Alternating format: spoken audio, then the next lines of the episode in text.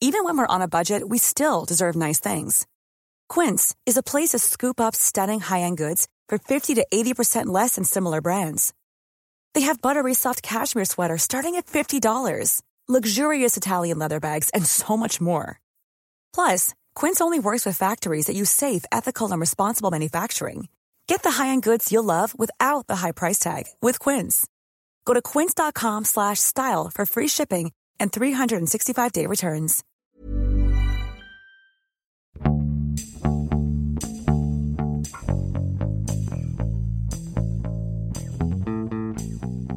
欢迎收听《艺术有毒》，我是胡胡。大概有小半年没有录播客了，当然主要是因为懒，呃，但还有一个不得不提的原因呢，是网络环境可见的变化呢，让我越来越不太想在网上说话。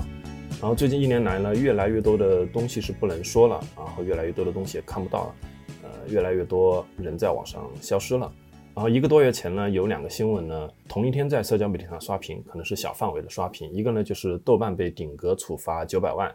还有一个呢是孔夫子旧书网呢，很多书店和书摊可能被迫在今年呢迎来关店。这两个网站其实是我天天都要用到，而且呢，注册十几年来，其实最近几年对他们的依赖程度反而是有增无减。所以呢，看到这一切发生的时候，就很难不陷入沮丧吧。然后我很理解那些不愿意继续在网上浪费口舌的人，但同时呢，我也看到还是有些人选择了继续发声，继续保持高频率、高质量的输出。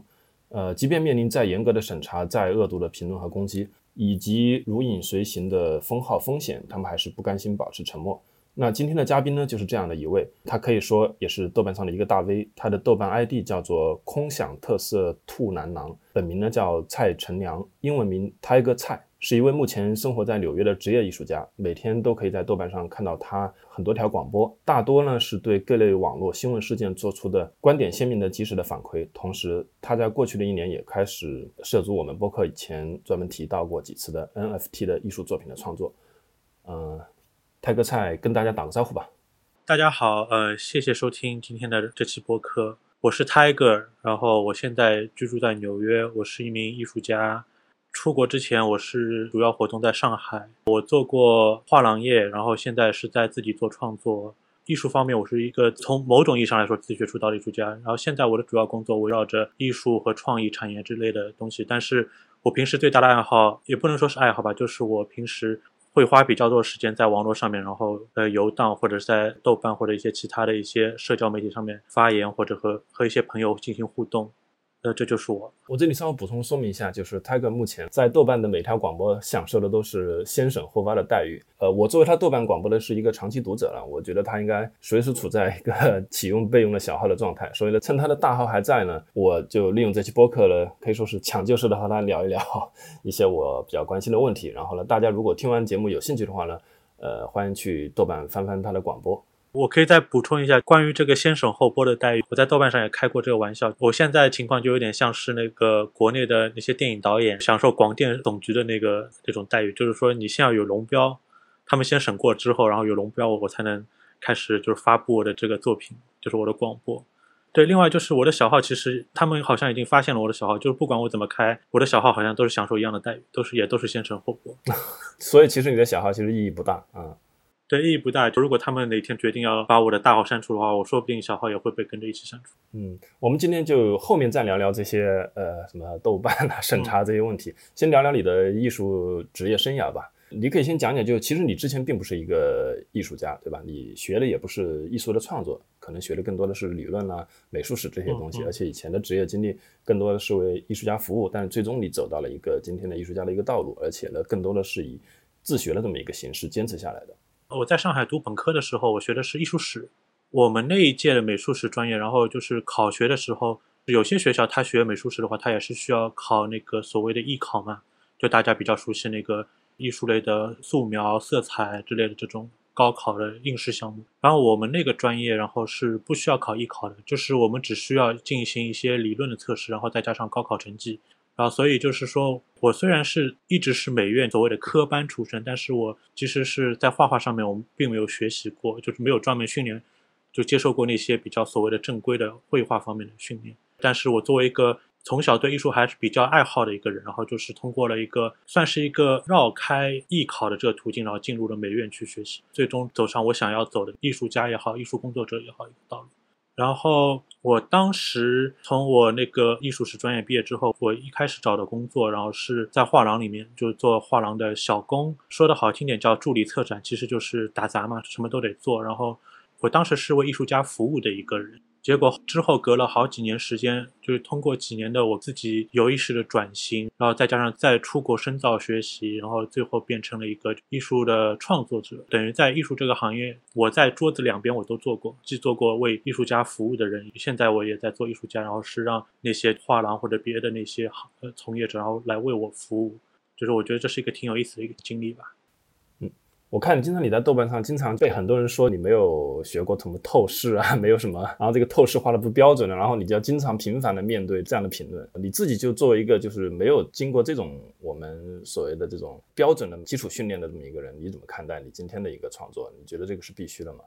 我个人一直对这个问题反应还比较强烈的。我在网上有的时候我发一些作品，或者是发一些我的想法，经常会遇到这样的批评嘛，然后。有些人就集中的批评，就比如说我的那个基本功不好，然后不会画画什么之类的这些东西。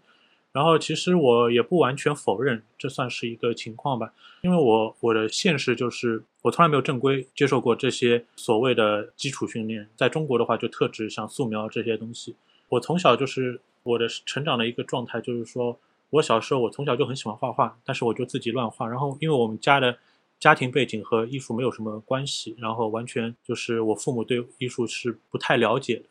我自己最早是因为看日本漫画嘛，因为我们那个年代就八零后这个年代，大家从小都是在那个日本漫画和日本动画这个环境里面长大的。然后我就是一开始就临摹这些漫画之类的东西，后来发展成就是我到处都涂鸦，我的书上教科书、作业本什么地方都涂鸦，然后导致老师还有家长对我画画这事情都很反感。觉得我这是一个影响学习的一个东西，但是我自己没有办法，就是说去停下就乱画，但也没有接受过什么训练。后来一直到后来，大概是到高中开始，我发现我身边有一些同学，让他们去所谓的考美院嘛，就是去参加一些考前班或者是一些什么进一些画室，然后准备要去考艺术类高考。我才知道有这样一个东西啊，世界上还有美院可以通过画画然后来考进去的这样一个状况存然后我就拿我自己的画和他们去对比，然后就觉得啊，他们画的是这个东西跟我画的完全不一样，我画的是漫画类的东西，自己也有研究过一些比较写实的，但是画法跟那些受过训练的那个标准的就中式高考素描完全不一样。结果后来这里面有个小插曲，就是后来我想要去尝试一下，说因为读美院这东西对我很有吸引力。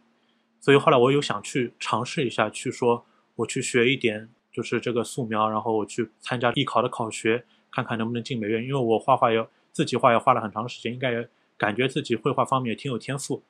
结果后来我去就大概一节这个那时候就是那个高考考学的素描课，我就崩溃了。然后这个东西，然后完全不是我想象的画画的那种，没有画画乐趣所在，然后特别压抑，那个环境特别压抑。大家练的东西都是那种很机械式那种，就是完全大家都在练那个排线，就是那些很机械式那些东西。我觉得我自己没有办法接受这，后来我就没有继续学下去，我就放弃了。后来因为去读那个艺术史专业的关系，然后我又还是进了美院，然后还是在接受了一些艺术专业的一些知识上面的一些训练，然后还是在这个充满创作的环境里面，然后去成长。但是与此同时，然后我的绘画技法，然后就是我自己研究、自己去尝试一些东西，包括因为我是学艺术史嘛，我会去观察一些别的那些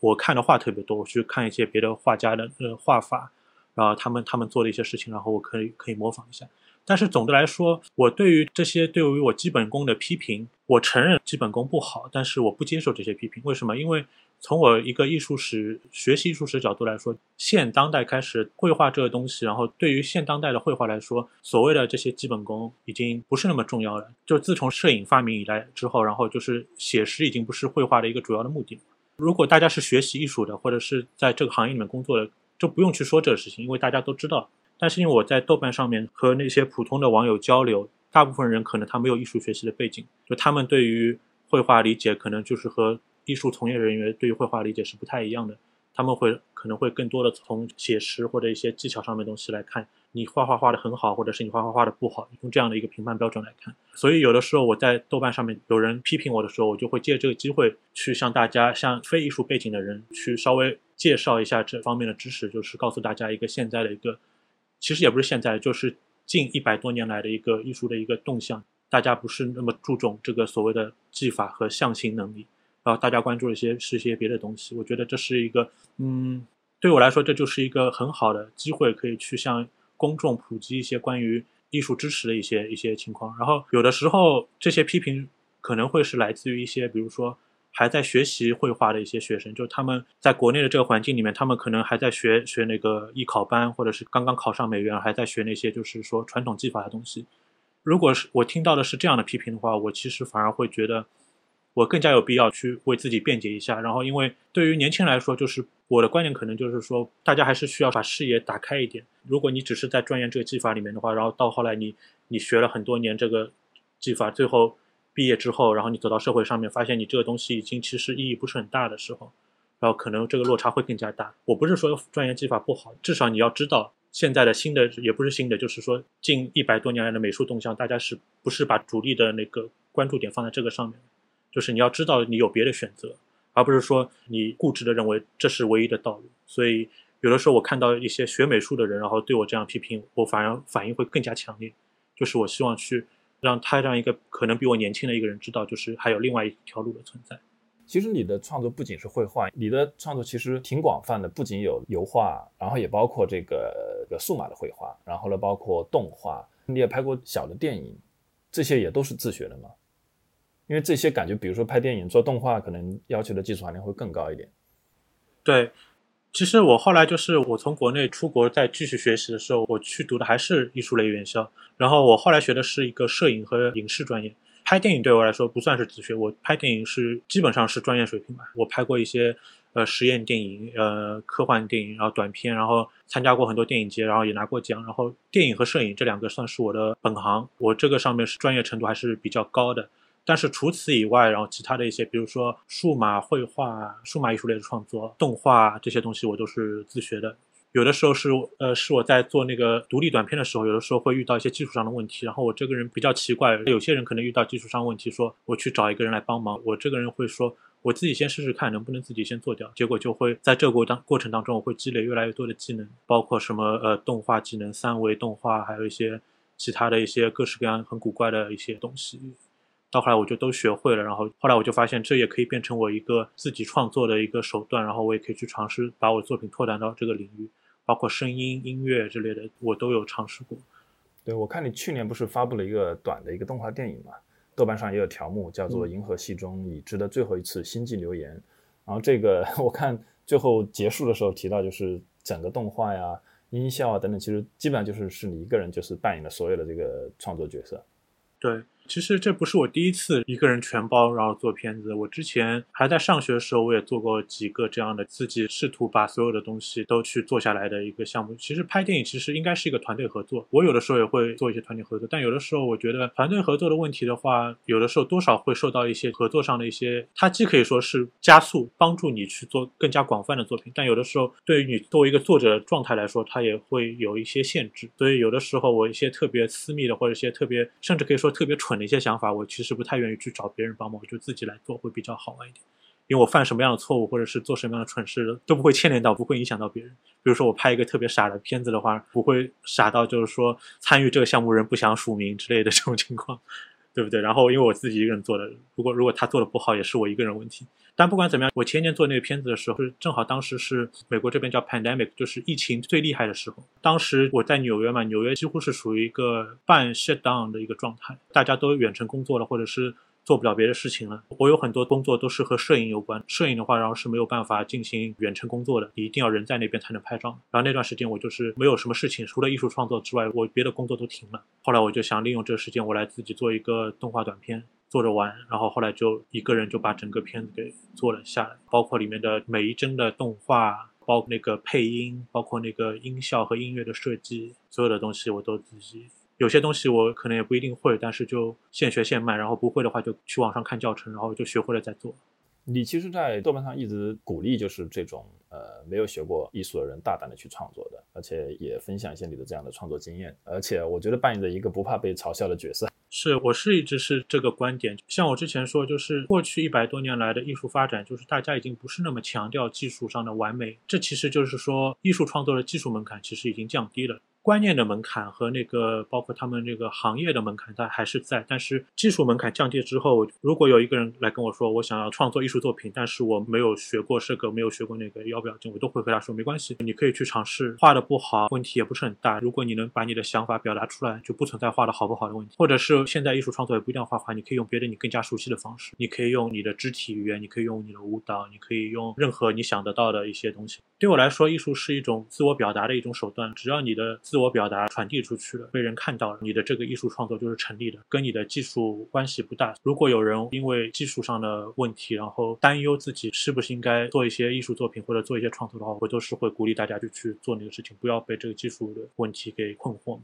我们认识也很多年，然后我是比较早了解你的创作。呃，但是我在豆瓣上看到，其实你最近变得更活跃，也是在最近一两年。可能因为网络世界提供了太多的素材吧，我觉得你应该是属于我关注到的，呃，艺术家里面就是很少有的可以针对各种各样的网络事件，及时的表达出各种观点，而且不用在乎别人的看法，所以可以畅所欲言的这样的人。所以其实我在豆瓣上呢，其实更多的也是看你发这样的内容。但同时，我也注意到，就是你在发这些内容的时候，也是你的关注度最高的一类内容的时候呢，也会不断的去穿插着去推荐你的作品啊，发布一些新的作品。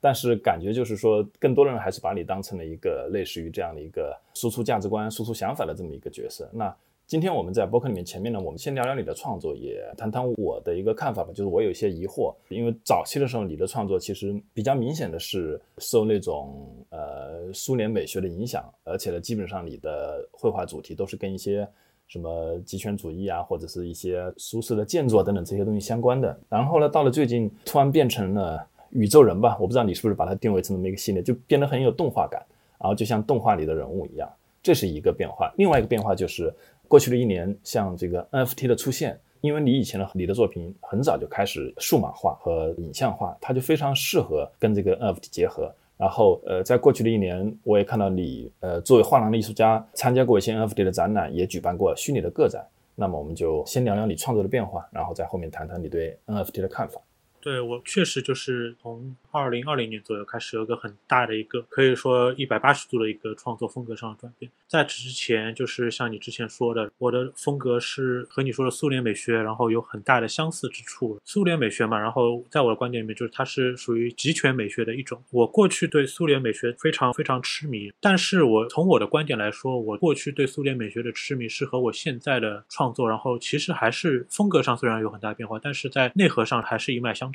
就是我对苏联美学的关注，其实还是一种类似于像反乌托邦，或者是也有点像，就是因为你如果一直看我豆瓣，你也会知道，就是我对科幻之类这些题材也特别特别关注嘛。呃，我的作品里面经常会是科幻、反乌托邦，还有一些比如说末世情节的东西在里面。然后苏联美学对我来说，其实也是这种东西的延伸。苏联它很有意思的一个地方，就是说它虽然这个国家是一个可能生活比较压抑的一个环境，但是它的艺术创作，特别是它早期苏联刚诞生之初的艺术创作，是带有一种非常崇高、非常非常向上、轻盈的一种状态。它最早的时候对现代艺术主义影响特别大，那些什么至上主义，还有那些比如说我个人非常喜欢的。像罗德琴科、呃马列维奇这些艺术家，然后他们都是苏联这个所谓的。苏联美学的。他们的。奠基人。之一，他们都是非常非常伟大的。理想主义者。他们当时是对这个国家是有很高的。期望的，然后呢去创作一些特别理想化的。一些东西。但是到了后来，因为他这个国家政治，包括战争，包括他的。一些国内的。一些情况，然后就是说这些他们当时建立起来那种非常理想主义的。那些非常向上的。一些东西之后，加入越越来越多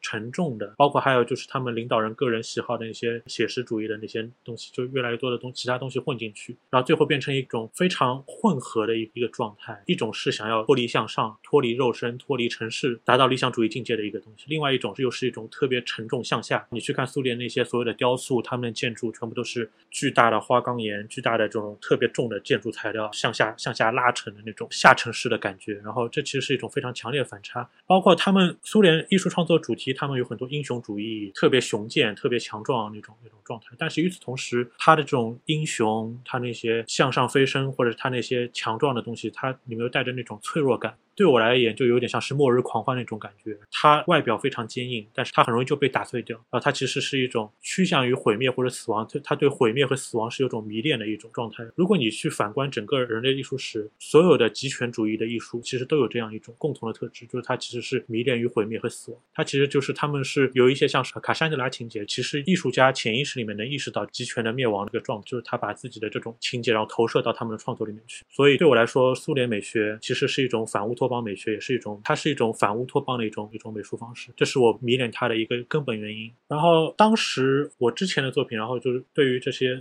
反乌托邦和苏联美学的迷恋之外，我所有的作品跟他们这个主题很相近，就是说我的颜色特别昏暗，几乎都是黑白色调或者是上很淡很淡的颜色。大部分的情况，不管是绘画，就是架上绘画，还是说 video 就影像作品，整个作品的色调都是暗色调，或者是黑色作为背景。但是后来从二零二零年开始，我的作品突然之间就变得非常非常鲜艳，很多都是用纯色，然后没有任何黑色和灰色在里面，然后就变得是非常非常鲜艳，大红大绿，然后这种状态。这个转变其实反映的就是，其实是这个世界的突变对我的一个造成的一个冲击，是因为我说我这个转变差不多就是二零二零年开始，因为当时都知道嘛，二零二零年。是，就是因为这个席卷全球的这个新冠疫情，突然之间，大家在艺术作品里面所描述的那种末世、那种人类社会濒临崩溃的这种状态，然后突然之间就变成了我们生活周围的一个现实。包括在国内一开始也是很多城市都彻底封锁，然后大家日常生活突然之间不存在了，你每天做的事情不能做了，你每天去的地方不能去了，全世界各地的航班都切断，整个世界都笼罩在一个非常恐慌的一个气氛里，大家都不知道这个病毒是不是明天就会降临在自己身上，大家都不知道自己能活多久。然后这个状态，在这样一个环境里，我再去画我以前那种黑暗、反乌托邦、末世的主题，突然之间就它失去了那种力量，因为我们身边周围的现实已经在提醒你这些事情，它用更加强烈的、激烈的方式在传达这个信息，你再去用你那种传统的方式去说这个问题，意义已经不大了。所以我突然间就转变了画风，然后变成了一个特别明快、鲜艳的一个一个状态，然后我想要去用那些就是和毁灭、还有和死亡、还有和那些恐惧。感觉特别遥远的那种强烈的色彩，还有生命力，去和我们周围这个非常脆弱的世界去形成一个反差。但是与此同时，我的作品的主题还是关于我过去关注的那些东西：反乌托邦、末世情节，还有那种人类的自我毁灭倾向。这次我换一个方式，首先我的色彩用的特别鲜艳，特别强烈。另外是我把我的这些主题隐藏特别深，隐藏在那些，比如说你前面说我的新的那些宇宙人的系列，我把我的主题隐藏在这些很可爱的这些宇宙人他们那些互动还有他那些小故事里面。然后你如果只是一个普通的一个观众，你来看我的现在这个宇宙人系列的画的话，你就会觉得哇，他们好可爱，他们非常有意思，他们好欢乐或者怎么样怎么样。对，B 站上呢有一些那种弹幕也是这样的，觉得小宇宙人好可爱。声音很萌啊！但是如果你你如果看得更加仔细一点，你会发现其实我的那个悲观的内核，还有那个末世情节，其实根本没有变嘛。我只是把它包装了一个，算是一个糖衣炮弹嘛，把它包装在一个更加光鲜的一个糖纸呃呃那里面。嗯。但是我想说的东西还是关于，就是说宇宙人的话，他们所有的这些我画的宇宙人，不管动画里的还是我绘画里面的，他们也都只是我们人类的一个，算是一个延伸嘛，一个变，其实还是在讲我们人类自己自我毁灭的一个故事嘛。哎，我问一个小的细节，你的绘画里面出现和包括小的视频作品也出现的那个甜甜圈代表什么？啊，甜甜圈它是它这个母题嘛，算是我的一个母题之一。它最早出现是我的一个老的作品，当时在纽约这边展出过了一个叫《Out of Business》，就是呃不再营业这样一个作品。然后当时是一个循环动画，有个很大的甜甜圈招牌在黑夜里竖立在那边，竖立在荒野里面。结果后来有人试图去把它开亮，但是它的灯就闪几下，然后亮不了。当时是我画这个东西，其实算是一个，因为甜甜圈它是一个美式的一个文化的一个代表性的一个图像。美国人就是那种很很怎么说呢，就是很肤浅，但是又很光鲜亮丽的，非常甜，但是又很不健康的一种。它是一个美国文化的象征物。而。当时我就是把这个拿来作为一个，也是作为一个象征吧，引申出来。其实这个是想表达的就是这种我们过去那种生活，我们所熟悉的那种轻松愉快，然后不健康，但是又非常非常让人沉迷的这种生活方式，其实已经行不通了。其实已经是在一个在一个毁灭边缘。后来我开始创作这个我的宇宙人系列的时候，我就发现这个甜甜圈这个符号正好和我的宇宙人系列，然后要表达东西特别相近，而且他们从视觉上面又是很搭调，所以我就把它把我以前的这个母题给借用过来，放在我这个宇宙人系列里面。然后在我的这个宇宙人系列设定里面，他们这些很可爱的小宇宙人，他们这个星球上的人，他们都有一个共同的宗教，他们的宗教信仰就是信仰这个甜甜圈，他们相信这个甜甜圈是他们的造物主，他们的就是神殿，他们的那个崇拜对象都是这样甜甜圈的一个霓虹灯的，或者是一个甜甜圈的一个这样的一个雕塑，或者是他们他们的宗教仪式可能就是吃甜甜圈，就是这我想象出来他们的一个文化背景。我直接的印象就是感觉以前你的早期作品里面那种苏联美学的那种对纪念碑式的巨大物体的崇拜，现在就替换成了甜甜圈，但它依然其实本质上还是一个这样的东西。对的，嗯，还是存在的。对，就是人类还是要找到一个这样的巨大的东西去迷恋和崇拜它，最后的结果就是人类玩死自己。对对，是的。那我们聊一聊，就是那个我们其实前面播客做过两期关于 NFT 的话题了。我到目前为止对这个都没有没有特别大的兴趣吧。我今天想请你从一个艺术家的角度，就因为你已经直接的实践，而且你也销售过一些你自己的 NFT 的作品，你去谈一谈这个东西对你个人的一个影响。对我进入 NFT 的这个也算是机缘巧合吧，可能是前年年底，就是二二零年年底、二一年年初的时候，然后当时是我合作的画廊。钱波画廊嘛，他们来找我说有没有兴趣想来做一下 NFT。当时我还不太了解 NFT 这东西，他们就跟我介绍这是一种现在新型的一种艺术承载方式吧。后来我去了解它这个背后的概念和它的呃运作模式之后，我突然就觉得我对这个东西很感兴趣。为什么呢？因为我就像你之前介绍，我有很多作品，我不完全是一个画架上或者是画那种传统那种绘画方式，我有很多作品都是纯数码形式的。包括数码绘画，包括动画，包括那个呃 video 影像艺术，在 NFT 出现之前，我也去就是销售我的这些数码类的作品，或者说是尝试去销售。当时销售数码类的艺术，我我展览机会都不太缺，然后有很多人愿意展这些数码作品，包括那个去很多不同的地方，他们呃影像作品一直是都是属属于比较受欢迎的一种展览形式。但是如果是你去拿拿来做销售的话，它就是另外一种情况了，因为就是在 NFT 之前。销售一个数码艺术作品，然后它其实是一个很很诡异或者很不合理的一个状态，因为你的这个作品它不是在现实当中存在的一个作品，然后你要去把它卖给别人，卖给一个收藏家的时候，然后你去怎么样去把一个不存在的东西去卖给别人，人家就怎么样去收藏一个不存在的东西。就拿影像艺术为例，然后以前的话，画廊里面是这样做法：你把你的影像作品放在一个 DVD 里面，就刻一张 DVD，把这张 DVD 去卖给收藏家。这就是很滑稽的一个事情。然后你你一个 DVD，然后这个 DVD 成本可能就五块钱，然后你卖给别人可能卖一个非常大的一个价格，然后这本身就很很搞笑。另外一个就是说，你这张 DVD 如果藏家买回去之后，他可以复制，他可以去给别人，然后你艺术家或者是拥谁拥有这张 DVD 人，他也可以去大规模复制。那么这样的话就变成每个人都拥有你的作品，然后你藏家的独一性又怎么样去体现？然后我花了。十万美金，我去买了一张 DVD，最后这这张 DVD 每个人都有。我作为藏家，我就觉得我变成冤大头了。为了满足这个藏家这个独一性的需求，然后当时卖 DVD 的时候，就会旁边会送一张，呃，会附赠一张那个小的证明书，然后上面写哦，这是这张 DVD 是什么多少呃五分之一版、三分之一版，就是版数，然后是怎么样怎么样，还有艺术家签名，然后再再写一段话证明这个是卖给你谁谁谁怎么样怎么样，就反正还要。带一张纸头作为证明书给这个收藏家。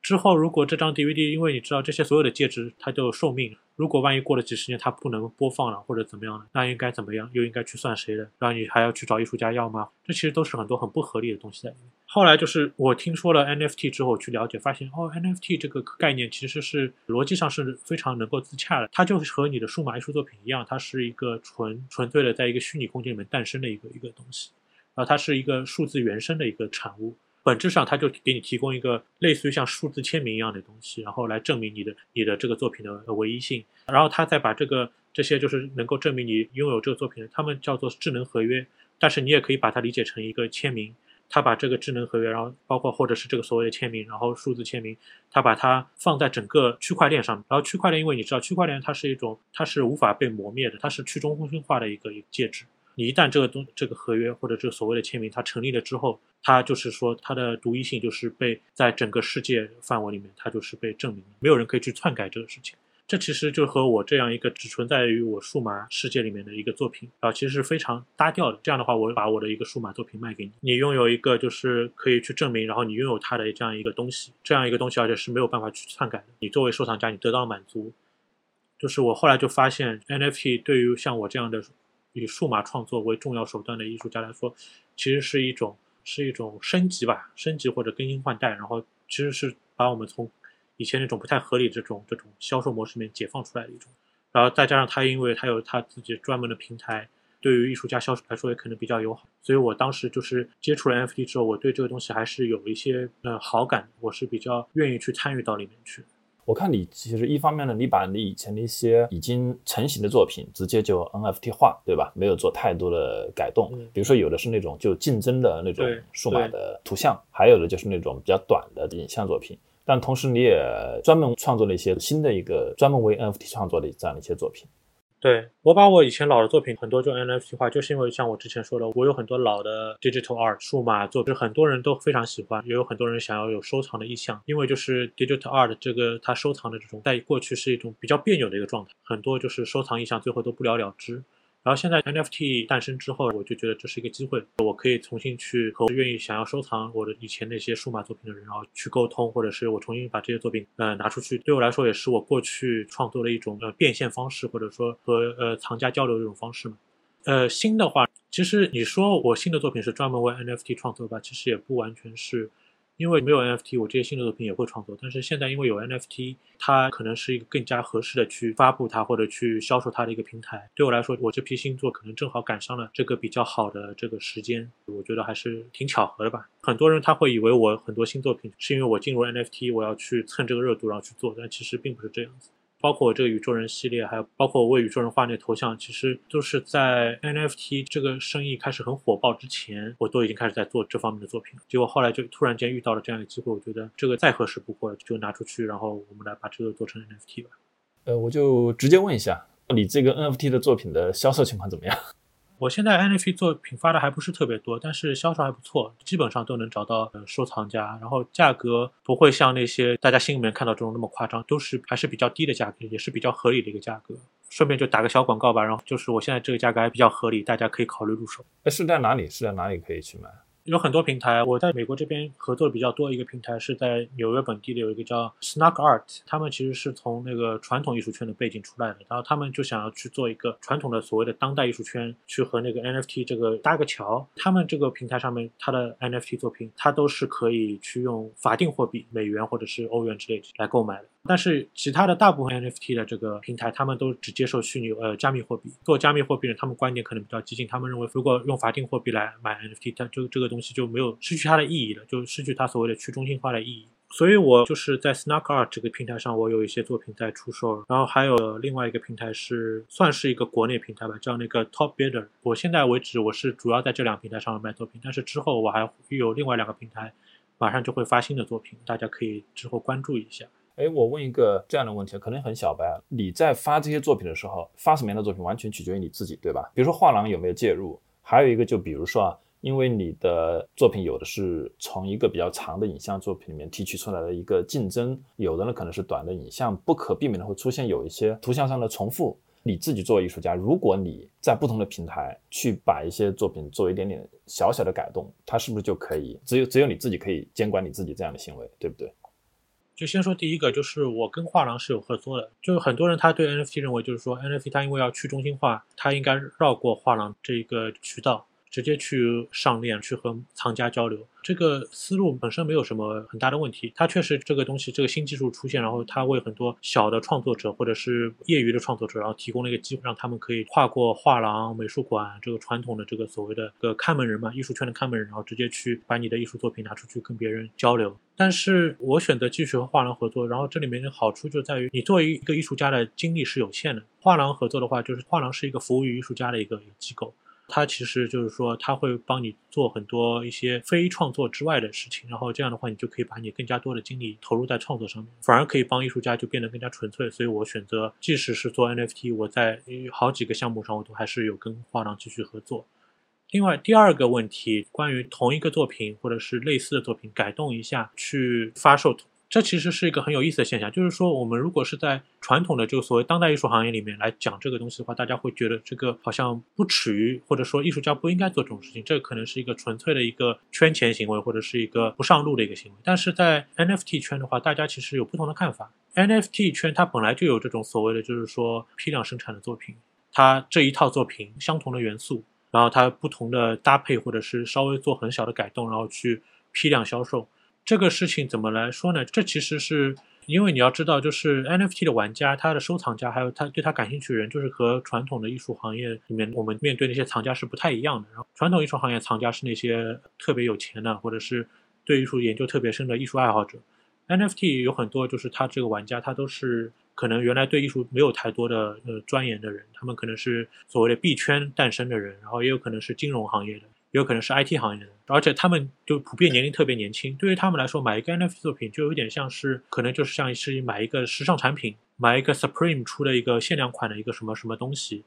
或者是买一个盲盒、买一个玩具公仔之类的。其实对他们来说是和这个是一样的一个状态。所以他们能够接受，然后说你同一个作品叫大批量做不同的，甚至完全相同，然后大批量去销售，然后我买其中一个版本，或者是同一个作品，它做非常非常细微的改动，然后去发不同的版本，然后大家去买。有些买家他买完这个回来之后，他发现我的这个作品和你这个作品有这样的非常细微的差别，他还会觉得很开心，就说哦，我买的是一个跟你不一样的版本，我这个是特别版，你这是普通版这样。这里面的这个 mechanic，它里面的所有的动机，它里面的所有的原理，其实就跟传统艺术圈不完全一样。其实对我来说，NFT 它其实现在是还是分裂成两块的，一块是那些就是说 IT 的人他们在做的那一块，就他们是把它作为一个时尚的潮品来做的。然后另外一块是传统艺术家，就是那个职业艺术家，让他们进入到 NFT，就像我这样的人，让他们去做一个 NFT 创作。其实这两块现在还是风格上还是差别挺大的，之后可能会融合，但现在风格上差别还是挺大的。你有没有关注或者研究过买你 NFT 作品的这些人？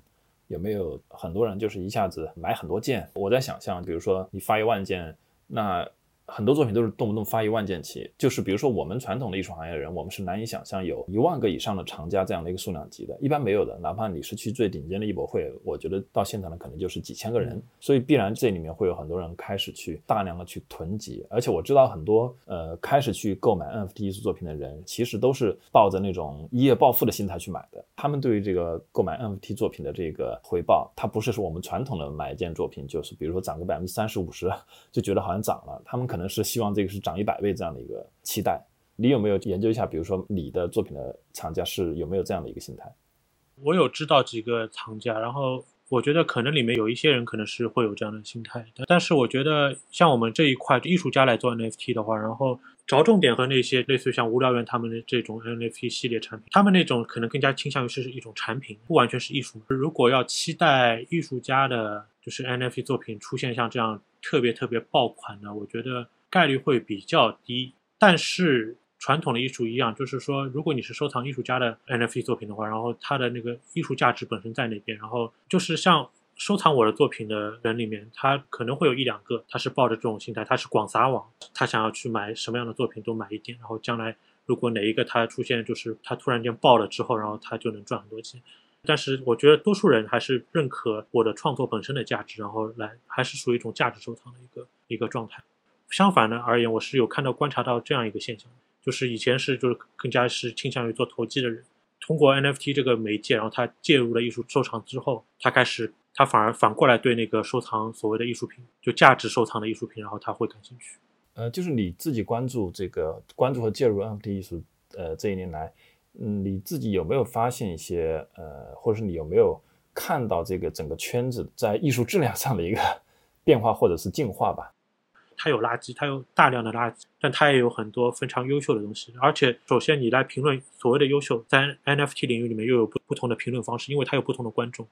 它有就是没有非艺术背景的观众，也有学院派的或者是策展精英艺术圈的这个观众。但是每一个群体的观众，他们关注的这一块的 NFT，还有他关注的这一块的创作者，他们的点都是完全不一样的。但是也有可能就是以 NFT 作为媒介，作为一个桥梁，他们这几个完全不同的这样一个群体，然后他们之后可以渐渐的融合起来，或者是互相去涉猎一点对方的这样一个情况。我觉得这是有可能会发生的。还有一点就是我注意到，目前的这个 NFT 的平台都是交易平台，它是一个交易社区，去那边就是要买 NFT 作品，它不像我们就是传统意义上我们要去逛一个美术馆，或者是去逛一个画廊，我不一定要去买东西。传统的这个艺术这样的一个机制，它是把商业跟展示其实还是它还是把它分开的，对不对？但是目前的 NFT 的平台，它没有这样的一道墙。你之前在豆瓣上发的很大一部分内容，就是就是吐槽艺术圈呐、艺术教育啊、艺术体制，甚至我记得有一次你说过，你再也不去美术馆了。对对，你不太喜欢美术馆那种展示的方式。对。但是目前的互联网的这种纯虚拟的展示方式，尤其是这种 NFT 的一个交易平台，你会不会觉得就是直接就排除了那些就是不想去涉足到交易领域的去？就比如说我，我可能比较好奇，呃，最近这一年有哪些有想法的好的 NFT 作品出现了，但是我并不一定马上要去买它，或者我也买不起。那我只是想看一下，想了解一下，但是这样的话，我是没有这样一个习惯和动机。就像我天天打开豆瓣一样，我天天去打开 OpenSea 或者打开一个 Slack Art 或什么的这样的一个网站去逛的。因为这样的平台，它直接就是一个交易平台，它只有比如说像我，我想去买东西，我才会去逛淘宝和京东。那这样的话，它会不会影响到这个 NFT 作品的一个传播？其实正好相反嘛，所有的 NFT 它都是一个交易平台。因为 NFT 它是建立在那个加密货币上面的一个东西，它其实它本身它是完全在一个商业领域里面诞生出来一个东西。对于我来说，我最早对 NFT 感兴趣，也是因为它是一个非常好的一个艺术家然后去交易自己作品的一个方式。但是这里面就有一个很好玩的地方，它的交易平台其实也是它的展示平台。我们来回想一下，就是以前的那个传统的艺术领域里面，如果你是一个藏家，你把这个作品给买去了，然后这个作品就是你自己的，它就不再继续出现在公有领域里面。可以举我之前经常和别人举的一个例子，去年吧，当时在美国这边有一个非常火爆的一个电视广告，就是 Tiffany，就是那个做项链的那个做珠宝那个公司，然后他请了就是美国的那个娱乐行业的一哥一姐，J D 和 Beyonce 这对夫妻，请他们来拍了一个 MV 式的一个一个广告，在这个广告里面，然后就出现了一张巴斯基亚巴斯基亚的一张画。青绿色的一张画，然后画的特别好。但是这张画出来之后，就很多人就觉得很惊讶，就是很多人都说我从来没有看到过这张画，或者是一些特别懂行的人，他也会说我已经二十多年没有看到过这张画。因为这张画就他当年是可能九十年代的时候他就被一个私人买家给买去了，买去了之后他也没有出去借展，也没有去干嘛，就一直藏在他的这个个人收藏里面。一直到了二十多年以后，因为某种巧合，他把这张画借出来了，然后给大家来拍这个广告，然后大家才重新能看到这个作品。你在一个传统的一个艺术行业里面，你购买一件作品，如果不是被美术馆或者公共机构购买的话，它只要进入了私人收藏领域之后，普通人有没有机会再看到这个作品就很难说了。但是 NFT 的话，它是完全另外一个状态。它虽然说好像很直接、非常直白，大家所有东西都是冲着去销售去去做的。但是无论销售与否，它销售或者不销售，它这样一个作品，它一旦 NFT，它一旦上链了，就它 mint 了之后，它这个作品就永远都在那边，它不会自己消失。就算我一个买家，我把你这个作品给买回去了之后，这个作品还是能够出现在公有领域里面。我买家只是买了它的所有权，但是我并没有买它的版权，但是我并没有权利去说别人都不可以看这个作品。你还是能去打开这个作品，你去点开链接播放，你还是能够下载这张图片。或者是下载这个视频，都还是可以做这些事情。普通观众可以去接触到他的这个渠道，并没有因为就是你的作品被某人买掉或者被某人收藏，就给切断掉。所以就是说，你再去说，我如果不买这个作品，我就看不了，我就不知道去哪里看。呃，在 NFT 世界里面，其实不那么成立的。就是说，如果如果你去拍卖行，然后去看一个预展，然后只看不买，然后就有的时候总感觉自己好像低人一点，或者被人家鄙视这种感觉。但在 NFT 里面不会有这个事情，完全欢迎你只看不买。嗯，你刚举的那个例子，其实有一个前提，我觉得很重要，就在于什么呢？就是是一哥一姐，是美国娱乐圈的一哥一姐拍了这个 MV，然后这个巴斯奎特这张画才被注意到。但是如果即便这张画它是公开的，某个藏家他并没有说要把它私藏起来，但是这个时候是一个普通人，一个素人拍了一个这样的短视频，然后这张画正好入镜了，那他很可能就根本就不会被注意到。是不是这样？对，其实是首先它有一个中心化的入口，然后才导致这些东西才会被发现。其实涉及到一个大的命题呢，就是说这个 NFT 它能够真正推动，比如说艺术的平民化，或者是每个人的作品都可以被看到吗？因为我们现在其实，除非是你是刚刚上网的人了，那作为一个网龄有有几年或者上十年的人，你其实应该能意识到这个问题，就是网络上的信息你是不可能消化掉的。不要说别的了，就是说这个世界上目前出现了那么多的电影、那么多的音乐、那么多的书，对吧？你这辈子都看不完。这个世界上有太多太多的东西，其实你一辈子都不可能接触，你也没有时间去接触。因为你的时间、你的精力是有限的，那么在这种情况下，其实我们所看到的东西都是被挑选过的东西。对，这也是为什么我用豆瓣的一个理由嘛。因为我用豆瓣，其实就是我关注的那些人，他们在帮我筛选有价值的电影、书籍、影音什么这样的东西嘛，对不对？其实不可避免的，我觉得就是海量的 NFT 平台上的 NFT 艺术品，其实最终还是会无人问津。即便比如说以你自己为例，如果你今天不是在豆瓣上拥有呃上万的关注量，那么你的作品仅仅你只仅仅在豆瓣上发你的作品的话，那你的作品被看到的几率可能会小很多。这个我觉得你应该要承认这一点，对不对？所以这样的话就是说，就是 NFT 这个技术本身对于就是你经常吐槽的艺术圈这个体制能形成真正的冲击吗？还是说在这个 NFT 的圈子里面，最终它还是会形成同样的结构，就是会有几个大牌，几个特别有名的，然后交易量特别特别高，然后其他的人全全部都是无名之辈。对，我觉得这是一个很实在的一个问题。中心化这个过程是可能是不可避免的一个情况吧，它可能是写在我们人类基因里面的一个一个，就说我们会想要去说去听从权威或者是一些有影响力的人，这是没有办法避免的一个事情。包括 NFT，包括那个区块链和这个加密技术这些东西，它可能最初的它设计理念是说我要去中心化，就好像互联网一开始的时候。也是说，就是说，我们去可以接触到所有的信息，然后这样的话，我可以有自由的选择。但隔了十几年、二十年之后，大家发现，大家并没有去自由选择，所有人上网就只去那几个门户网站、那些搜索引擎，还有就是这几个 App 或者是这个社媒。几乎不存在说说我去漫无目的的在网上去逛一个什么样的东西，然后随机搜索之类的这种状态。然后这其实就是一个中心化的过程。NFT 它作为一个新技术，它一开始抱着这样一个理念，就包括现在大家很多在这个圈子里面人在说什么 Web 三点零这些东西，它一开始他说我们要做去中心化这样一个事情，出发点可能都是理想状态，可能都是好的，但是。我个人就比较悲观，就是到最后可能还是会不可避免的多多少少回到一个中心化的一个过程。包括像 NFT 现在也是 NFT，最后大家因为海量的作品在链上，然后最后大家去看作品，还是得要去通过所谓的平台来做这个事情。包括 OpenSea 也是平台，包括那些更加精选化的像 Foundation，他们也都是平台。然后，OpenSea 这种几乎是不带选择的平台，其实大家已经有的时候觉得已经看不下来了。就是说我随机看的话，都看不到什么好作品，所以大家反而都还会去看那些精选过的这些平台。这其实就是人类本身的一个信息筛选的一个方式，然后决定了大家是想要去集中到一个中心化的一个规则里面去的一个情况。但是另一方面，和传统艺术圈来说的话，我觉得它多多少少还提供了一些可能性。我之前说 NFT，它就是对于传统艺术圈的冲击在于，你是有可能可以绕过这个看门人的嘛？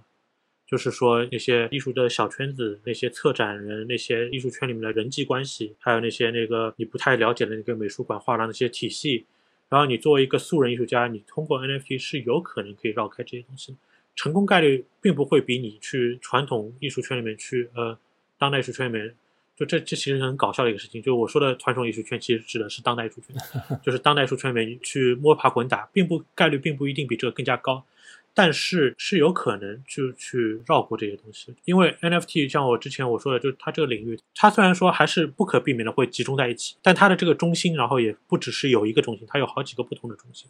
它其实有点像豆瓣这个情况嘛，就是它大家抱团，互相抱团会抱不同的团，那当中可能会有一些来往，但是这个来往不一定说是，至少现在还不一定特别密切。你如果在这个圈子里面，你没有办法敲开这扇门的话，你可以去另外那个那个领域，它也是在 NFT 上面，它也是在这个链上，然后你可以去在另外一个圈子里面去尝试一下。不像传统艺术圈只有一条路可以走，你不去敲开某个策展人的门，你不去敲开某个美术馆的门，你就没有办法走到下一步，就这还是不太一样。在这一方面，我还是觉得 NFT 可能会有一点点机会，比以前可能会好一点。但是从整个大的这个环境来说，中心化是一个很难避免的一个情况。这是和人类的人类本身的这个群体意识，还有人类这个作为生物来说，这个从众心理，然后是就是这些东西决定的吧。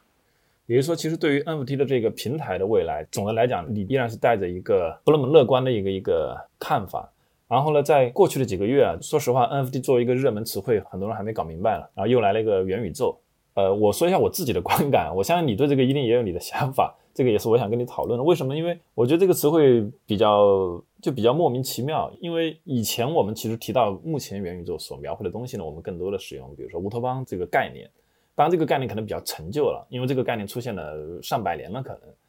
然后呢，我觉得比较有趣和荒谬的一点在于什么？就是当我们提到乌托邦的时候了，其实在过去的几十年里面，无论是比如说影视还是文学，还有等等，无论是严肃还是非严肃的，提到乌托邦基本上都是一种反乌托邦的一个主题。其实我在做这个播客前，我就在 Google 上搜索乌托邦电影，结果搜出来的全部是反乌托邦电影，什么最有名的前五十名反乌托邦电影等等。基本上在过去的几十年里面，大家已经形成了一个基本的这样的一个呃看法吧，就是说。呃，理想化的世界其实是不存在的。然后，在一个影视或者文学里面描绘出来乌托邦的世界，一般来讲，它都是有一个，比如说，它是一个有一个很大的一个集权系统，或者是什么人被机器统治，或者是什么整个世界就是一个巨大的谎言，来来回回都是这样一种灰暗的一个一个论调。但是，突然在最近几个月，就是提到元宇宙，好像觉得哎。又出现了一个什么新的世界？这个新的世界非常的美好，然后所有人都想去分一杯羹，想去跑马圈地。我就觉得这个就不知道你怎么看待这个问题。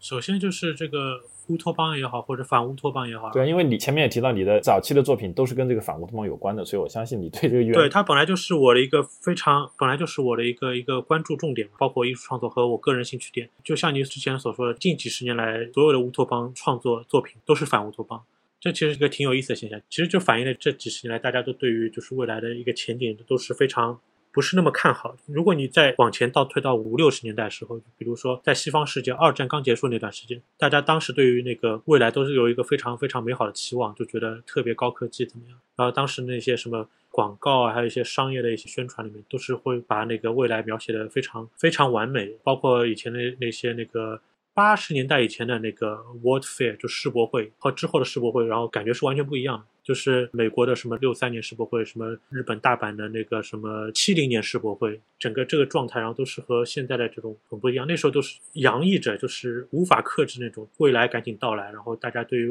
未来一种美好想象那种。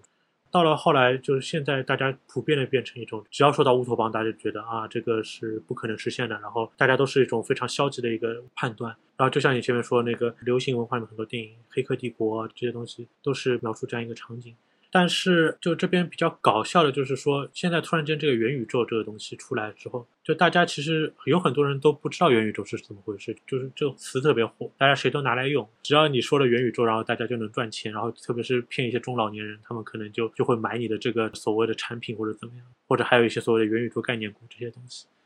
但是，到底什么是真正的元宇宙？就是大家其实说的元宇宙，应该是一种在我们现实世界之外，人类可以去居住生存的一个这样一个空间。就可能会一个纯数码的，或者是某种脱离我们现有的这个位面以外的另外一个不同的位面。说到元宇宙，其实第一个进入我脑海的其实是什么东西？其实是《黑客帝国》。这个就不得不感叹，就当年那个沃卓斯基，当年还是兄弟嘛，现在是姐妹，他们的先见性多么厉害！就是他在那个网络还没有特别发达的年代，他九九年那时候，就是互联网虽然有，但还没有说发达到非常强大的这样一个状态。他已经预想到了，就将来就是整个人类都可以生存在一个虚拟世界里面，把自己思维上传，然后脱离肉体，生存在一个虚拟世界里面这样一个呃远景。虽然说他这个远景不是那个光明远景，而是一个非常黑暗的。是人类被迫来做这个事情，不是自愿的生活在这里，而是被迫生活在一个虚拟世界里。他本身就提出了这个概念，虽然他也不是第一个提出，然后最早的话，在此之前还有那更加早的，像像创八十年代的创，还有包括那个什么更加早的一些科幻小说，什么神经漫游者啊，或者这这些其他这些东西，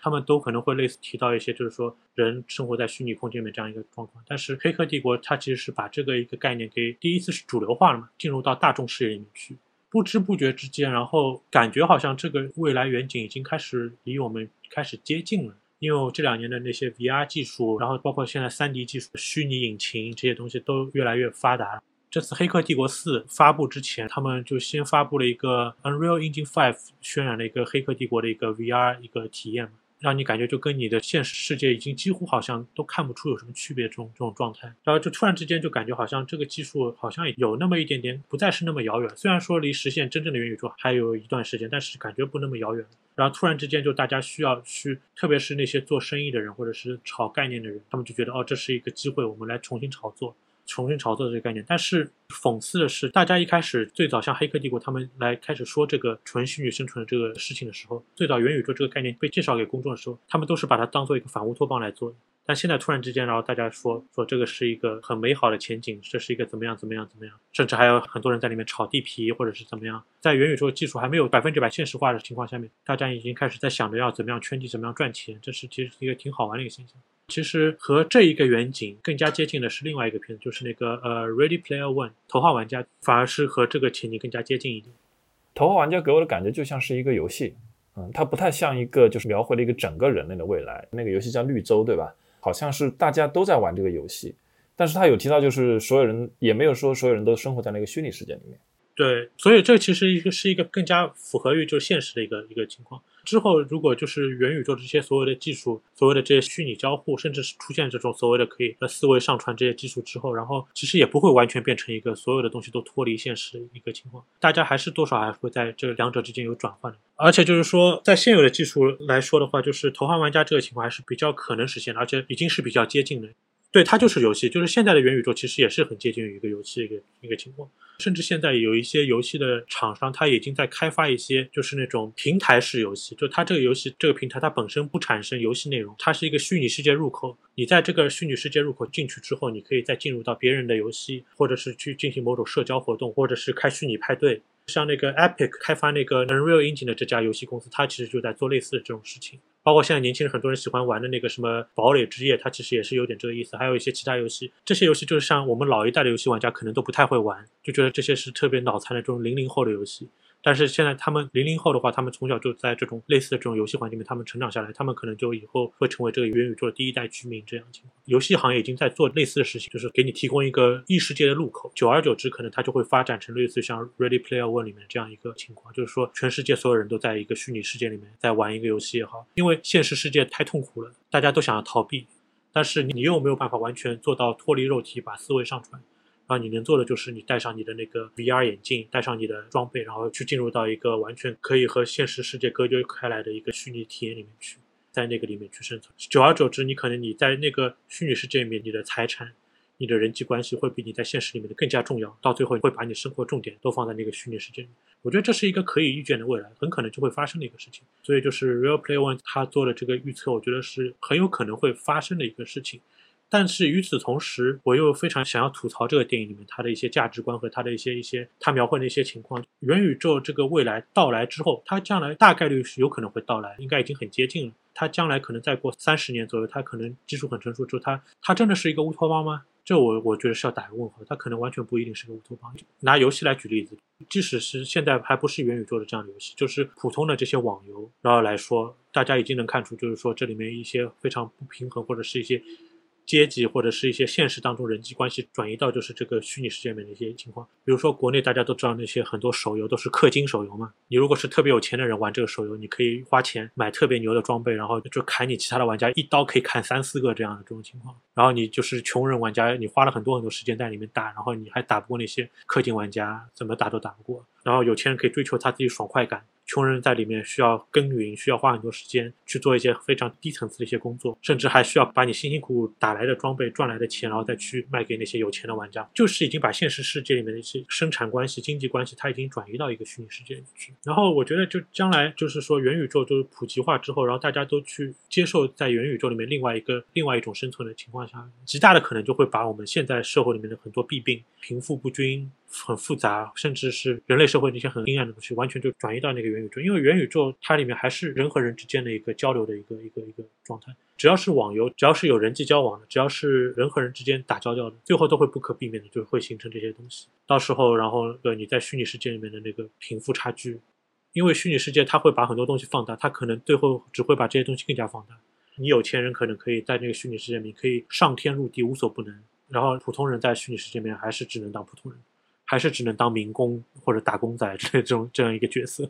然后看着那些特别高高在上人，他们就完全真正的在虚拟世界里面变成神仙，变成神，在那边存在，神一般的存在。对我的观点跟你是一样的，所以就说这个元宇宙它无非就是那个，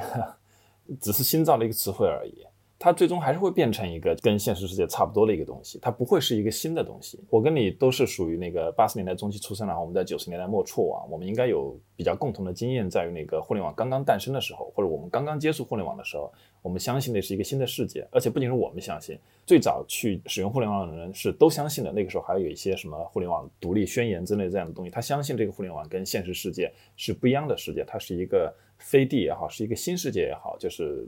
是不一样。但是呢，我们今天这才二十多年嘛，像前几年经常提的一个词“互联网的下半场”，我听到这个词我就觉得，哦，其实不就是现实侵入网络嘛？就是说，现实世界里的这些，比如说政府机构是吧，很多规则，什么互联网不是法外之地等等各种各样的东西，逐渐的侵入到现在的互联网上。让网上的世界跟现实世界变得区别越来越少，所以这样的情况下，其实就像我今天使用互联网的感受，其实我早就已经不再像二十几年前那样，就是说哇，我要去上网了，拥有那种期待感，就是一点都不期待。很多时候，其实我希望自己处在一个离线的状态。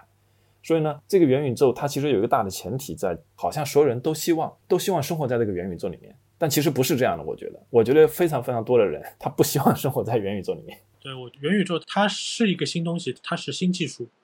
但是它将来之后，它很有可能因为人类把自己的人类社会的一些关系转移到那个里面去之后，它虽然是新技术，但是它里面的内核，它的社会内核可能完全就是照搬我们现有的世界很多东西在里面，就是新技术里，但是里面装的是旧的，新瓶装旧酒。但是呢，也有另外一种可能性，就是说元宇宙到时候有可能它会另外一种不同的玩法，说不定之后可能到时候会开发那个单机玩法，这可能很多人不认可，他就是如果你单机的话，你就不是元宇宙。但是说不定到时候会有人开发出单机玩法，像那个现在玩单机游戏，又有点像那个以前那个 Inception，《盗梦空间》里面那些，就是有一些人，他们他为了逃避现实，他就整天生活在美梦里面。他也有可能将来有人进了这个虚拟世界、元宇宙之后，他他去追求的是那种完全不真实的经历，然后就说我在这个世界里面我是主宰，或者我是那个特别幸运的人，我是那个全世界宇宙的中心。他其他的里面所有的那些玩家都是 AI 或者是 Boot。呃，机器人，然后来为你服务，然后给你提供一个特别特别爽的一个经验，但是也可能有可能你脱下你的 VR 头盔，你就是一个穷光蛋，这也是另外一种可能性。但这个就是等于是一种自我麻痹嘛，这当然也是一种可能不那么健康的一个情况，但是可能就是另外一个问题。总的来说，元宇宙它是新东西，但是之后怎么发展，还是看人怎么去面对这个东西。但是因为我对于人本身是一个不是那么乐观的一个人类本身，我不是抱有很多乐观态度一个人。我就是觉得有可能他将来就是会把这个新技术会 spoil，又会把它变成一个很阴暗的一个东西。我觉得是有可能会这样，我不希望它会发生，但是我我觉得很有可能将来会发生这样的一个事情。我们最后来聊一聊，就现在网络上的一些糟心的事情嘛，因为我觉得其实这个还是值得拿出来聊一聊的。因为比如说你作为一个天天在网上发布内容的人，其实你遇到的这种情况肯定比我多。那我虽然。不太发很多内容，但是我看到的很多东西就让我很糟心。所以呢，今天我们可以聊一聊，比如说就以你自己的切身的体验，你作为一个天天在豆瓣上发广播，但是每条都被审，然后你可能在发的时候，可能自己都会有意识的，对吧？哪可能是敏感词，哪个不能发等等，首先进行一番自我审查，然后同时发出来之后，可能又会面临一些无脑的攻击，这些体验是什么样子？因为可能只有你自己感受的是最真实的。嗯，首先我现在在豆瓣上这个使用体验就很糟糕嘛，因为我现在每个每一个广播还是我任何操作都是先审后播，我不管说什么话，然后我都是没有办法就实时的来跟大家进行交流的，因为他都要等很长时间，然后这个首先就是都已经大打折扣了，然后就让我很不爽。但是因为我就是说我还是可能是死不悔改吧，就还是有这个想要诉说的这个欲望。就算这样很不方便的一个体验下面，我还是想要去说一些东西。因为就是因为只要他没有把我给彻底封掉的话，只要我还能说的话，我觉得还是我不想就这样呃放弃我吐槽的权利吧。但是不管是现在还是以前，然后就是说，不管是在国际的互联网上，还是说中文的这个互联网环境里面，其实大部分都一样。你会遇到很多不同观点的人，甚至说完全是互相敌对的、仇视的人。在以前互联网之前，或者是在这个社媒之前，这些人可能之间是老死不相往来的。但是因为有这个社媒的存在，然后他们就可以互相交流。所谓的交流，打引号的交流，其实并没有不存在真正交流，就是可以互相攻击，呃开战的一个一个一个呃场所。就比如说，对很多东西我是比较持那种所谓的进步态度，我对很多东西我是持开放的一些态度。但是在网络上面还有很多和我截然相反的人，比如说我经常遇到的就是对我攻击比较厉害的一种是那个就是所谓的小粉红，价值观比较激进的这些小粉红。还有一种是我经常吐槽的这一类人，就是所谓的叫黄右或者是那个川粉之类的这些人。稍微解释一下黄右。对，这些都是政治上的一些观点和我不太一样的人。黄右的话，就是我指的黄右，就是黄种人右派，大部分时间特指的是华人的右派。川粉就比较好理解，就是那个川普的粉丝嘛，美国前总统那个特朗普川普的粉丝。然后我对这这一类人是吐槽特别厉害的，几乎是毫不留情的讽刺或者吐槽他们，因为我我不管生活当中还是虚拟世界都比较讨厌这一类人。然后就是因为我对他们吐槽比较厉害，所以经常也会遇到他们强烈的这个攻击或者是反扑。但是在我的观点里面，虽然他们是两类人，小粉红和那个黄右是两类人，但是其实在我的这个观点里面，是他们是其实是本质上是一样的。就是很多人可能他觉得啊，小粉红是左派极左，然后那个黄右是极右。这里面其实是因为一个中国的那个政治光谱和那个西方的政治光谱，它的那个参照点不太一样。其实如果你是把小粉红放在西方的一个那个政治语境里面的话，其实他们的观点其实是和西方的极右是极其类似的。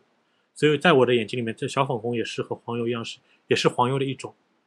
只不过是爱的爱的就是他们的效忠的国家不一样，其他的东西都是高度吻合的。他们如果是把国别因素撇开的话，他们是这两这两批人是可以非常就是可以变成非常友好的小伙伴，在一起快幸福快乐一起生活的一群。因为政治观点不同，我对他们吐槽比较厉害，然后他就会遭到很多很多谩骂或者是一些非常非常恶毒的一些一些攻击。但是这里面就一个比较我个人的一个观感，就是说。互联网它其实并不是一个真正可以说去，大家以前对互联网的一个设想畅想是说，互联网是可以消除很多不同，听取很多不同意见，消除很多分歧的一个空间。因为大家以前说，我们坐在电脑后面，谁都不知道你是谁，然后大家都是平等的，在互联网上面是平等的，你的身份是不重要的，大家可以畅所欲言。但是现实是，特别是这两年的那个社交媒体，它其实没有把大家的所有的观点融合在一起，反而更加造成大家更加激烈的对立和对抗。然后最后，然后再加上现在社媒的它的一些算法，还有它的一些就是社媒的一些使用规则，导致就是说每一个观点的人，大家聚在一起，然后就是它的那个信息茧房或者是回音室效应就特别特别强烈。所有的人，大家最后的结果就是，不管你是在政治光谱的哪一面，大家的观点都会越来越激进，因为在这些共同作用之下，它会往更加激进的方向去走。然后不管是左面的还是右面的，大家如果同时又出现在一个公开的一个呃论坛也好，公开的讨论空间里面也好。然后就会变成就是零和博弈，或者说完全没有任何可以有共同点的一个一个无休止的一个对抗里面。所以到最后，唯一能够解决这个对抗的，其实是事实上是不存在说服对方的一个可能性的。在现在这个互联网里面，已经已经不太存在就是可以去说服或者去改变别人观点的这样一个可能性了。到最后，大家就会变成一个什么样的情况？就是互相拉黑对方，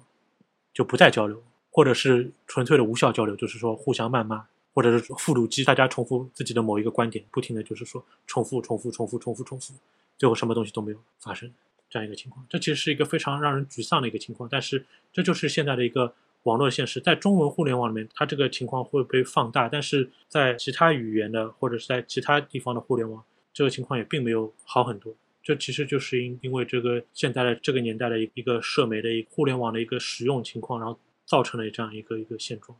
我看你经常发很多内容，就是我有一个感受是这样的，就是就是我作为在艺术圈工作了十来年吧，我最近几年有一个比较越来越深的一个感受，就是什么，就是就是不仅是在艺术圈工作了，就是你在国内生活吧，你会被迫的开始变得分裂，你想的和你说的，你没有办法完全自洽，就是说我在工作中我的真实想法，我没有办法针对很多人就随便这样说出来，大家都活在这个行业的一个体系里面吧。大家都在隐藏自己很多真实的想法，你很难做到完全的自洽。什么什么叫完全自洽？就是我相信我做的事情是有价值的，同时我的工作又可以为我带来实际的回报，这个是很难的。但是我在看你发的很多内容，我觉得最起码我不觉得你有这种很强的分裂感。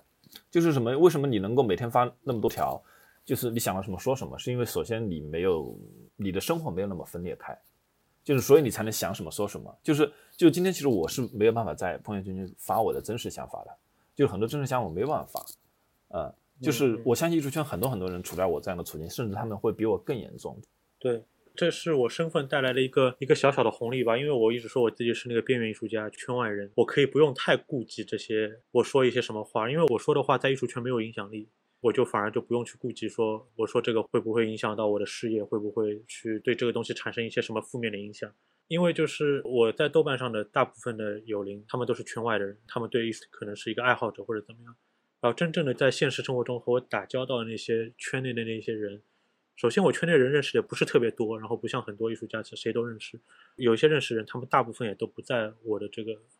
豆瓣的观众里面，所以我可以无所顾忌的说一些问题。然后而且那些大牌艺术家。我如果对某些大牌艺术家，他们也不认识我，所以我对他也没关系，对不对？如果你和这个艺术家认识，然后他会看到你说的话，然后你当然不敢说这个。可能如果我将来和这个圈子纠葛越来越深，我可能也会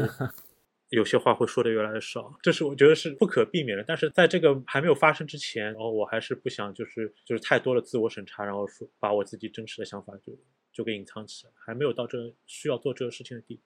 呃，我在享受我这个剩余的这些自由时间。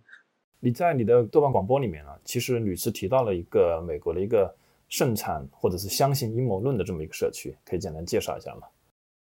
啊，对我有的时候经常会吐槽一些美国的这些现在的一些阴谋论，我经常会把美国的一些时政方面的新闻，然后转贴到国内。然后我做这个东西的目的，就是因为说中文互联网里面现在有非常多的就是我前面说的黄右，他们是那种极右意识形态的那个信仰者。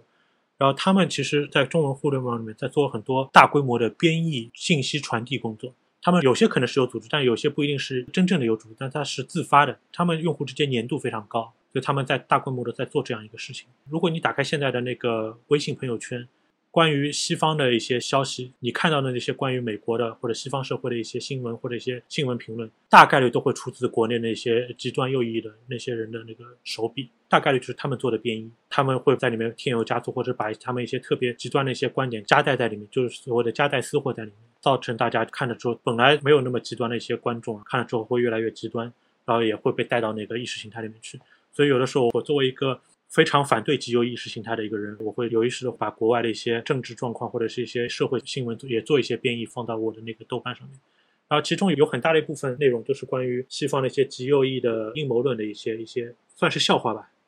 然后就看他们一些笑话，然后为了让大家可以看清楚，就这些人是非常。不靠谱的，或者说就是很荒谬的一些东西。这两年一个特别特别受大家关注，也是一个势力非常强大的一个极右翼的阴谋论组织吧，算是一个组织。它虽然说没有一个非常严密的一个团体，但是它其实是他们是有有共同的教主，也有共同的一些就所谓的教主，有一些核心人物去动员这些社区的这样一个一个群体。然后就叫呃 Q A 呢，Q 就是那个字母那个 Q，A 呢就是那 Anonymous 就是那个匿名者，就叫 Q 匿名者这个阴谋论。就它是其实是和那个美国大选，就是之前川普胜选的那个美国大选是有一定的关系的。它的源头差不多就是那个二零一六年川普和希拉里，然后他们两个人之间恶战的时候，当时在美国互联网上流传了一些阴谋论，叫 Pizza Gate，就是那个披萨门。有一群美国人，他们就就说是华盛顿郊区的有一家披萨店，它那个什么地下室里面有一个非常巨大的什么什么儿童那个贩卖交易中心。然后就说，他说的就是希拉里为首的那群那个全球精英、左派精英，然后他们在这个披萨店里面作为他的一个交易中，他们就去那个人口贩卖那个呃小孩子，把小孩拿去就做什么不可告人的事情。这其实本身是一个很天马行空的一个一个东西，但是就很多人相信嘛，大家在那个社交媒体上面广泛的传播，然后互相加强，然后有些人就对于精英不太信任。我对于精英也不信任，但是有些人就把对于精英不信任的一个东西转化成一种阴谋论的一个状态，然后就这个东西特别能够满足大家对于那种就是邪恶的无恶不作那种精英的那种想象，再加上大家有很多有些别有用心的人在里面添油加醋，用某些模棱两可的方式去描述这个事情，加上那个信息茧房，这样的类似阴谋论就越做越大。包括到后来很多人就去去了那家所谓的披萨店，然后去实地拍摄去辟谣，然后都没有任何用。然后，甚至当时还有一个很轰动的事情，就是有一个相信了这阴谋论的人，带着很多武器冲到那家披萨店，要求就是披萨店的店员把他带去那个地下室，让他去解救那些被困的儿童。我觉得这些人他们动机都是很善良的，他他们说我要去保护儿童，但是他就被这个阴谋论给带过去了，就变成一个就没有办法区分那个现实和想象的那种界限的一个情况，就最后就有点像类似于是一种集体疫病的一种状态。但是过了两年之后，就是 Trump 他当了总统之后，因为就是美国极右翼的土壤一下子变得非常肥沃，然后大部分人都倒向了极右，然后极右翼的阴谋论者，然后就在这个基础上面就把这个阴谋论给扩大了，就变成了一个叫 QAnon 的一个很大的一个阴谋论的一个体系。它里面核心就是说有一个叫做 Q 的一个人，他是川普身边的一个高官，然后他是川普身边的一个可能负责安全或者这样一个高级的一个情报人，他的就是情报等级叫做 Q，被他们说是一个非常高级别的一个情报等级。然后他在网上，他会经常发一些很莫名其妙或者很模棱两可的一些像密码一样的一些语言，在大家的观众就要去破解他的密码。他说他这些所有的这些语言都是含有深意的。如果你破解了他之后，你就会发现他是在讲，就是这个当时的总统 Trump 他一个非常宏大的一个计划。他这个计划就是要把整个美国的，包括世界的那个地下民主党和左派为首的这个地下儿童贩卖组织给一锅端掉。他们就一直说会有来一个 storm 风暴会降临或者怎么样，然后最后就是某一天。川普会在那个全国媒体的那个关注之下，在所有的摄像机的拍摄直播之下，然后把那个美国国会里面那些民主党的议员全部都逮捕，然后公开处刑，然后就是用那个叛国罪和那个贩卖儿童罪把他们公开处刑，然后然后全美国所有的这些儿童贩卖者和极端左派都会被处决掉。他们就一直在幻想这样一个事情会发生，然后这些都是完全没有根据的。后来发现，就是美国那些政客。美国当然很多政客，他们可能是恋童癖，或者是那些有些很阴暗的那些东西。政客很多都很肮脏，但是像他这样说的一个有组织的这样一个什么地下的这样一个网络，其实没有任何证据证明它存在。之前美国好几个被抓出来可能是恋童癖的那些议员或者是政客，他们有好多都是共和党的，就是川普这一边的人，甚至有很多是自己是那个公开的那个 QAnon 支持者，但他其实私下里面其实是个恋童癖的人。我们反而看到都是是另外一面的情况。但是不管怎么样，当时这个阴谋论在美国有很多很多人相信，最后就变成了一直到现在为止，川普都已经下台了，他们所说的那个风暴，就大规模就是把那个民主党一网打尽那个风暴也没有发生。但是相信他的人还是在继续相信，而他们后来又继续参与的，就是那个去年年初的一年前那个美国国会占领，也是由他们组织的，他们就暴力去把美国国会给占领。美国历史上可能是最大的一个丑闻之一了嘛，就是一群暴民把那个把政府机关给一锅端了，然后他目的是为了否认川普败选，他的动机是反民主的，他因为他们相信这个选举是被民主党给偷走的，他们就是在选举机上动了很多手脚或者怎么样。但是事实上，通过这一年，大家不停的检票，不停的重新计票、重新审查，然后不停的调查，都没有发现任何这样的证据，大规模的选举舞弊的证据。但是这样一批人，他们就还是不相信，他们就觉得这个是假的。然后现在仍然应该是川普当总统，拜登他并没有胜选。然后就现在就很多人就把这个叫做 big lie，就是说，其实就是以前当年纳粹的那套那个宣传政策，就是你把那个谎言一句谎言重复无数遍，然后大家就相信这是真的。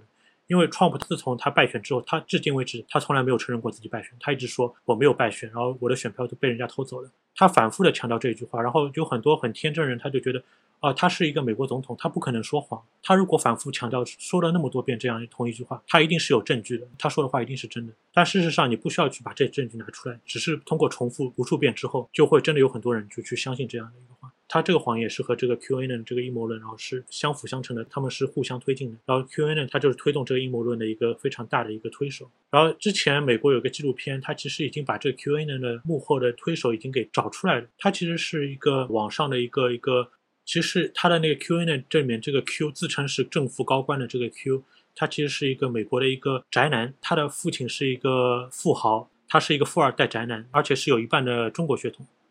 他一半是白人，一半中国血统，然后常年居住在日本，家里面有很多很多动漫手办，有一个真人大小的零玻璃的抱枕，一个死宅。其实所有东西都他编出来的，但是他在那边网上就是他做的有模有样。他是那个美国一个极右论坛的一个版主，然后他在里面利用他自己的职权优势，然后在里面他发了很多这些帖子在那边。他的真身其实已经被曝光了，但是大家，但是到后来已经无所谓了，大家已经信的那个东西已经不是说我到底是说这个 Q 是谁，或者说这个 Trump 是不是还是总统或者之类这些东西。大家后来就已经把它当做一个精神寄托，把它当做一个，就是说我必须去追随他，因为如果现在说我去跳出这个另类的一个现实的话，我就输了，我就什么东西都没有了，因为我把我所有的东西，我把我的 identity，就是我把我的身份、个人的一个一个身份，还有我个人的一个所有的立场，还有所有的证明我自己是自己的这样一个存在，都捆绑在了这样一个阴谋论上面。如果你突然间承认我只是被骗了，或者是我这个阴谋论是不存在的话，我的人的存在就崩塌了。所以现在就是 Q&A 呢，他所预言的那些东西一样都没有实现，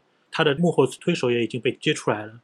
然后他想要做的事情，他设想的情况，然后都遥不可及的情况下面，然后他的人数不减反而多了，就是我估计美国可能有上亿人都相信这个阴谋论。而且我我在豆瓣上看到的一个趋势，就是说中文互联网里面，就是因为我之前提到，他们美国的很多在美的极右华人有规模的去做一些编译工作，把那些美国的这些极右的一些价值形态的一些价值观的东西，还有那些阴谋论的东西，他把它编译到中文的互联网内。我现在看到是中国有越来越多的人，他们也开始参与到这些 QAnon 也好，美国的极右的阴谋论也好，参与到这些东西里面。他们遇到像我这样的站在另外一边的用户，我们就会产生一个非常激烈的一个冲突。我对于这群人我是非常深恶痛绝的，所以我是只要有机会，我都是希望就是能够转一些那个国外的新闻报道或者一些我看到一些情况，然后来来攻破他们的这些阴谋论。虽然我知道这可能只是杯水车薪嘛，这个火可能已经被点起来了，但是我还是不想就让他们就这样简单的就赢嘛。就我虽然就尽我个人一点力，然后去传播一些相反的另一面的一些一些情况，然后来给大家平衡一下。